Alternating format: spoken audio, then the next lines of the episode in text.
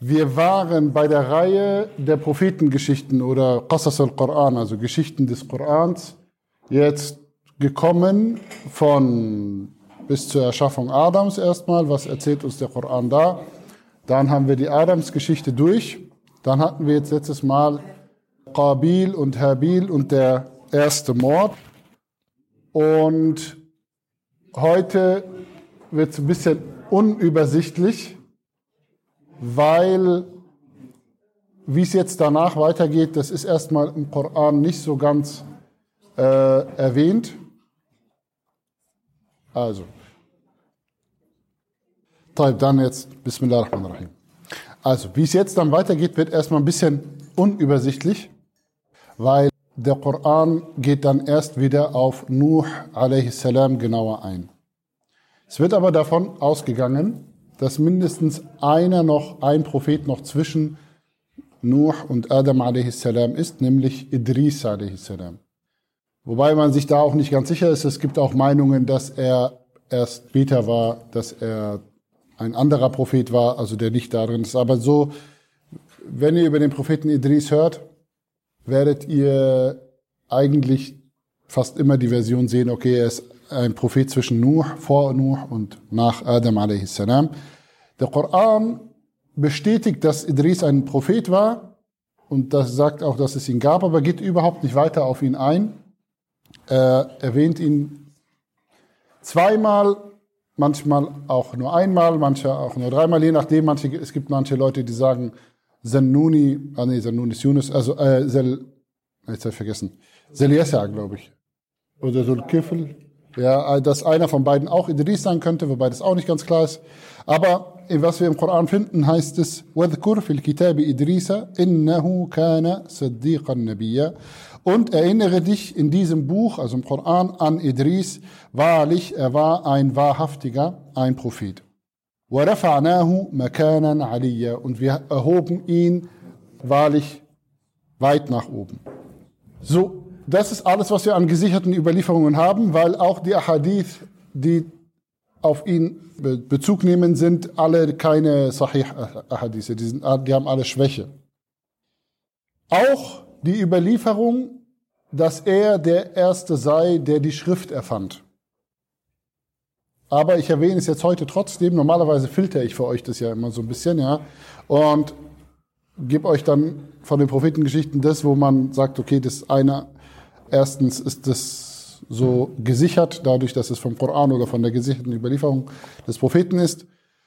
Oder ich nehme von der Geschichtsschreibung, was halt irgendwie noch Sinn macht, sozusagen. In dem Fall muss man sagen, das ist eine völlige Spekulation, dass er die Schrift erfand. Weil der Hadith, der das erwähnt, ist kein, ist kein richtiger Hadith. Aber es ist interessant, dass man zu ihm und zu vielen anderen Propheten immer etwas findet, und das wird bei Noah uns dann auch begegnen, dass diese Technologie erfunden haben oder ihre, die Menschheit irgendwie nach vorne gebracht haben oder etwas, ein neues Prinzip auf die Erde mitgebracht haben, Entwicklung gebracht haben. Ja, und zwar technologische, kulturelle und auch gesellschaftliche. Und natürlich, und das ist ihre Hauptdomäne, die ethische und religiöse Entwicklung. Und das findet man auch in der Geschichtsschreibung der Muslime, denn es wird zum Beispiel auch gesagt, dass es dazwischen oder davor noch einer der Söhne Adams, nämlich Sheeth a.s., auch ein Prophet gewesen sein soll, aber der wird im Koran, weder im Koran noch in der Sunna irgendwie über, erwähnt, aber er kommt zum Beispiel bei der Geschichtsschreibung von Ibn Kathir vor. Und es soll einer der Söhne Adams gewesen sein, dass er auch eben Offenbarung von Allah bekommen hat. Und auch über ihn wird in der Geschichtsschreibung, und diese Geschichtsschreibung ist dann meistens aus dem Alten Testament oder aus diesem, aus dem Umfeld des Alten Testamentes mitgeschrieben, dass zum Beispiel Schieß war der Erste, der dem beigebracht hat, eine Stadt zu bauen. Idris war der Erste, der ihm beigebracht hat, mit Schrift umzugehen und so weiter und so fort.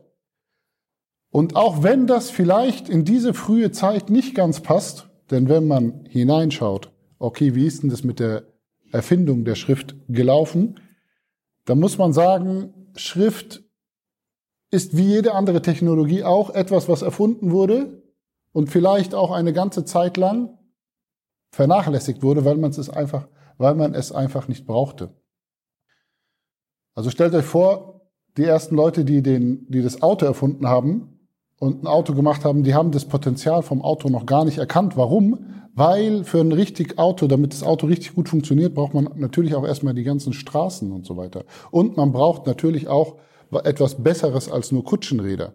So waren die ersten Autos, die erfunden werden, wurden, waren halt unzuverlässige Kutschen. Und erst im Laufe der Jahrzehnte hat man gemerkt, wenn man Straßen baut und wenn man da noch ein bisschen dran rumschraubt, was für ein Potenzial in Autos liegt.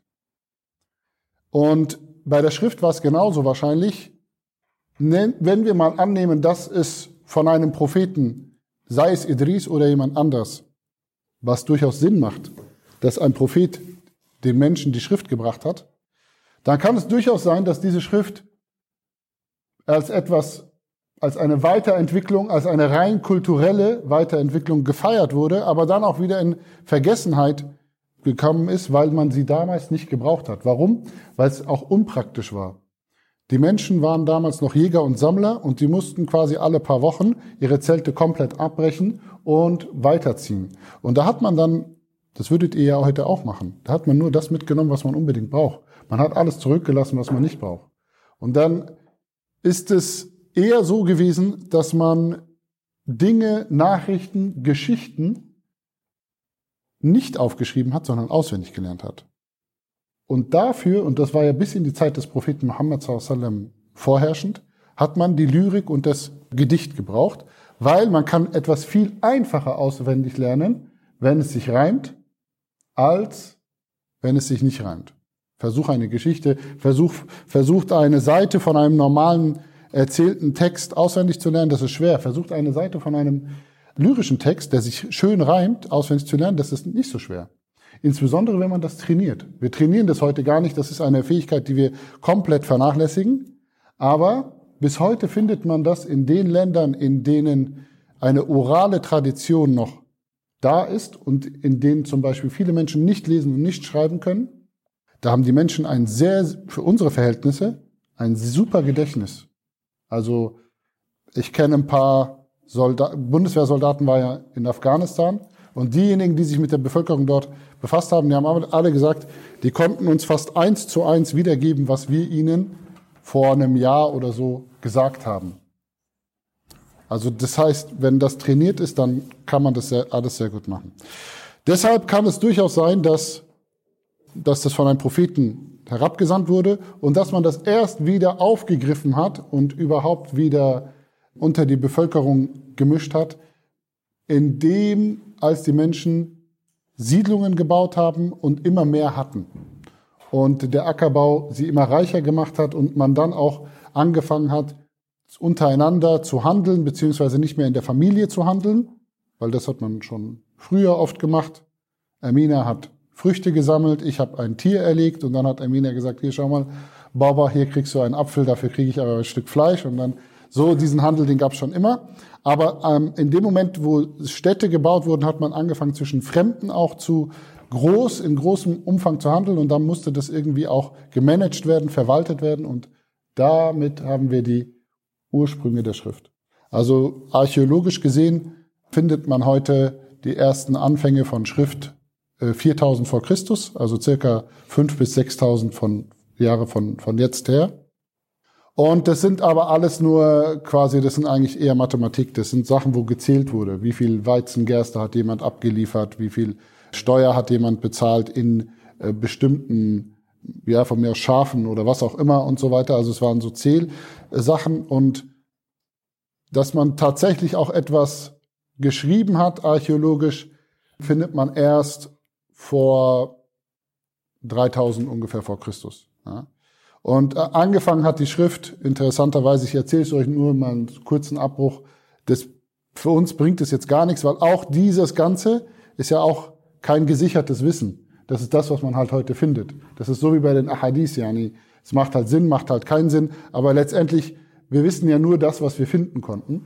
Die Schrift hat sich wie man es heute weiß oder was man heute glaubt zu wissen, in, im heutigen Irak entwickelt unter den Sumerern, als die ersten großen Städte eben zum Zählen gekommen sind. Und vom Zählen von Dingen aus hat sich die Schrift entwickelt mit Piktogrammen. Also das heißt, man hatte keine echte Schrift in dem Sinne, so wie heute, dass man eine Lautschrift hat, dass man A, B, C und das zusammensetzt, sondern da hat man hat halt das Gesicht einer Ziege gemalt und dann zum Beispiel daneben, wie viele es waren.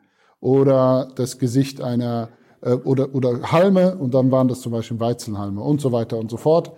Wie wir es heute auch noch benutzen, zum Beispiel, wenn wir Schilder haben. Also Stoppschild, Geschwindigkeitsanzeige, das sind ja alles Piktogramm, das, nimmt, das nennt man Piktogramme. Ja.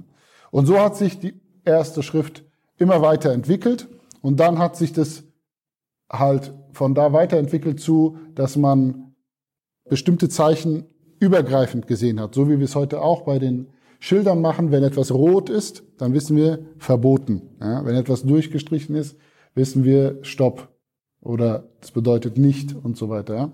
Also so ein paar übergreifende Symbole.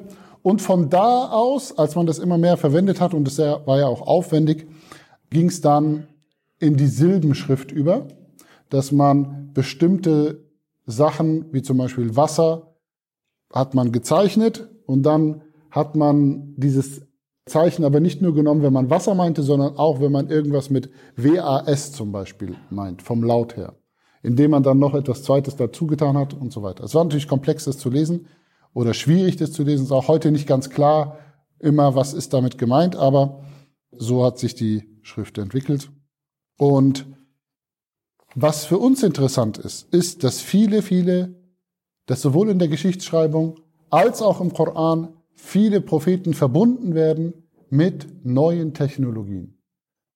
Also im Koran finden wir es ganz klar mit Nuh a.s. und er ist der Erste, der ein Schiff baut. Bis dahin ist die Seefahrt noch nicht bekannt gewesen. Und Dawud a.s. und dass er eben Eisen Panzergewände aus Eisen her herstellen konnte. Und Suleiman a.s., dass er in der Architektur diese völlig zu einer, die Baumeisterei zu einer Blüte gefunden hat. Und das bedeutet für uns Folgendes, dass, weil wir sagen ja, dass die Umma des Propheten, die Umma Muhammads, also die Muslime insgesamt, übernehmen die Aufgaben der Propheten. Also nicht ein Einzelner, sondern die Umma insgesamt. Und das wird aus diesem Vers heraus, und wir haben euch zu einer Gemeinschaft der Mitte gemacht, herausgelesen. Eine Gemeinschaft der Mitte. Und eine der Interpretationen ist, dass wir als Gemeinschaft die Aufgaben der Propheten mit übernehmen. Das heißt aber, die Aufgaben der Propheten sind nicht nur im religiösen und im spirituellen und im ethischen Bereich zu sehen, sondern auch in diesem technologischen und in der Entwicklung von kulturellen Entwicklung, gesellschaftlichen Entwicklung zu finden. Das heißt, jemand, der ein Wissenschaftler ist, der daran ist, etwas Neues zu erfinden, um irgendein Problem zu lösen, um irgendetwas zu verbessern, der ist auf dem Wege des Propheten.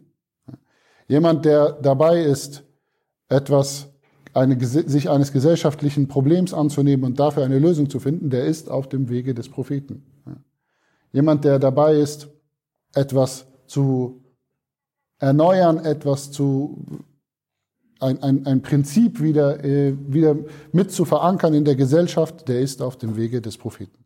Unabhängig davon, ob das jetzt besonders spirituell oder besonders ethisch oder moralisch ist, sondern in, in der Absicht, etwas zu verbessern, etwas zu entwickeln, nach vorne zu bringen, ist er bereits auf dem Wege der Propheten. Okay. Das ist eigentlich alles, was man zu Idris a.s sagen kann. Mehr wissen wir nicht. Und jetzt kommen wir zur Vorgeschichte von Nuh a.s.